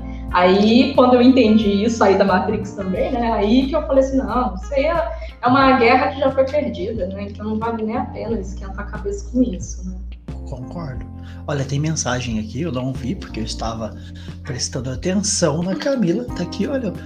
O Bruno deixou mensagem aqui, ó. Vejo muitos, muito empre muitos empreendedores que têm o pensamento de que ao virar seu próprio patrão vão ficar ricos em pouco tempo e acabam desistindo, perdão, ou mudando de ideia antes do tempo de maturação do seu negócio. Olha, gratidão, Bruno, pela mensagem. E é de fato, né? Uhum. Muitos vêm iludidos pelo conto do guru, né, Camila? Vem, vem por histórias. Eu já vi gente que faz esse movimento que o Bruno comentou aqui por conta de querer modelar perfis que não são parecidos com o dele. É, a gente vê uma coisa na PNL, para você que não sabe programação neurolinguística, que eu não concordo, que é, elas falam que você pode ser o que quiser. E aí essa é uma coisa que eu discordo, pelo menos que eu saiba até o momento, porque não, tem coisas que não dá não, tem coisas que não dá que sentido você não consegue mudar alguns padrões, alguns padrões seus que são seus por conta de, da história que você viveu, uhum. o formato do corpo, algumas coisas de como seu cérebro funciona. E isso leva muito lá no começo da nossa conversa, quando você falou de, de fazer acontecer, de querer, às vezes a gente gasta. Pra... Eu fiquei, fiquei imaginando isso, né? Se eu tem um tipo de perfil e começa a me espelhar naquele cara do meu nicho que tem um perfil diferente, mas ele tá no mesmo nicho que eu, eu quero fazer igual, às vezes aquilo não é para mim, eu tenho que adaptar para minha realidade, para o meu contexto. Isso aplica em qualquer lugar. Então hoje, hoje eu, eu falo para as pessoas, você é aquela pessoa que tem que ser, você é quem é, você é e ache pessoas que tenham a mesma linha de padrão, o mesmo padrão que você, mesmos traços para que você possa fazer aí uma modelagem mais bem sucedida. Né? Tem mensagem aqui, ó. A Danila colocou aqui, energia do fogo no mapa astral. Não, é, ela fez o mapa, ela sabe. Eu não manjo mapa astral, mas a Danila manja. Para quem não sabe, a Danila participou aqui do podcast. Pode clicar embaixo aqui no YouTube ou se você está vendo nas plataformas para ouvir, que foi muito legal conversar com ela. E ela manja mesmo de Mano. mapa astral para empreendedores. Eu nunca tinha ouvido falar e ela me explicou com calma e eu achei sensacional. E ela fez o meu, e realmente essa coisa da atividade física, ela bateu nessa tecla, né? Eu cheguei na, no ano passado, por conta da pandemia, eu acho que a maioria das pessoas normais em algum momento deram uma bugada. Né? Eu, eu fui uma delas, sim. E aí eu fiquei um período sem conseguir é, fazer atividade física, acho que foram seis, sete meses, assim. Seis, sete meses não, mas uns seis meses, paradona mesmo, sem fazer nada. E isso refletiu né, nas dores, como você descreveu a panela de pressão, é exatamente né, o que aconteceu ali nesse momento comigo. Tava assim, corpo tudo dolorido, né? Volta e meia tem um um pouco disso e pode ter certeza que é exatamente essa questão. E quando fiz, passei pelo processo com, com a Danila sobre isso, ela fez o meu mapa astral, né, como, como empreendedora, ela pegou essa parte do, do fogo, que é um desequilíbrio, né, essa energia masculina excessiva, não é que é excessiva, é desequilíbrio, né, que fica se eu não tomar as atitudes corretas, né, e ela falou, atividade física, atividade física para queimar esse, esse fogo, né, e não somatizar no nosso corpo, então é bem, bem isso que ela está Sensacional, faz total sentido, total sentido. Total, é muito importante a gente se conhecer, né? E é legal. O mapa astral não manjo, não. Conversei com ela, eu tô terminando algumas coisas da, da, daqui da minha eu empresa aqui. E depois eu vou ver com ela essa parada do mapa astral que eu quero entender. Ela falou uns negócios muito loucos na gravação. Se você não, não assistiu, corre lá, porque eu não vou contar assiste para você saber, mas eu fiquei curioso sobre, dá para ver umas coisas lá para frente, para trás, é, tô louco. Dá. É muito legal isso, gratidão, gratidão a todo mundo que mandou mensagem. Camila, a gente indo pro, pro finalzinho aqui, eu tenho que te agradecer, você disponibilizar tempo, vir aqui bater papo, conversar com a gente, passar esse conhecimento que eu sei, essa bagagem que você tem nessa área. Que assim, acabei de cair de paraquedas aqui, achei esse vídeo depois, sei lá quando é que você está assistindo isso, e eu me interessei por essa Camila, que passa umas informações aí, que dá umas porradas também, e eu quero te achar. Onde é que eu vou, Camila? Como é que eu faço? Vamos lá, eu tenho um site é, que pode também ver um, pouco do, do, do, meu trabalho, portfólio, essas coisas, né? www.camila, com dois L's, Winter, winter.com.br.